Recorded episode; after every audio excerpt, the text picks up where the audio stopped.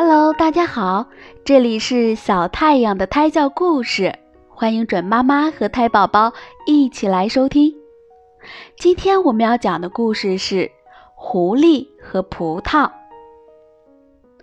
有一只狐狸，早就听说葡萄香甜可口，可就是没有吃过，因此。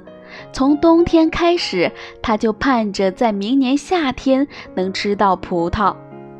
这天，狐狸到河边取水，突然看到河边的树架上挂满了葡萄。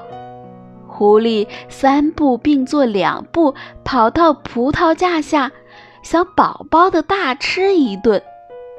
可是葡萄架太高了，狐狸根本够不到。狐狸馋得口水都流出来了，它往后退了几步，然后憋足了劲儿，猛地往上跳。这样重复了几次，却还是够不到一颗葡萄。葡萄吃不到，狐狸又渴又急，只好趴在河边喝凉水。之后，他一步一回头地往家走去，边走边自言自语说。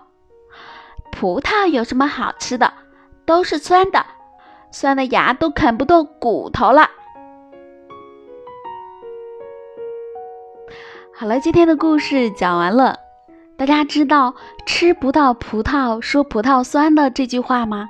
这句话就是从这个故事当中得到的呢。好了，今天的故事就到这里吧，我们明天晚上九点再见。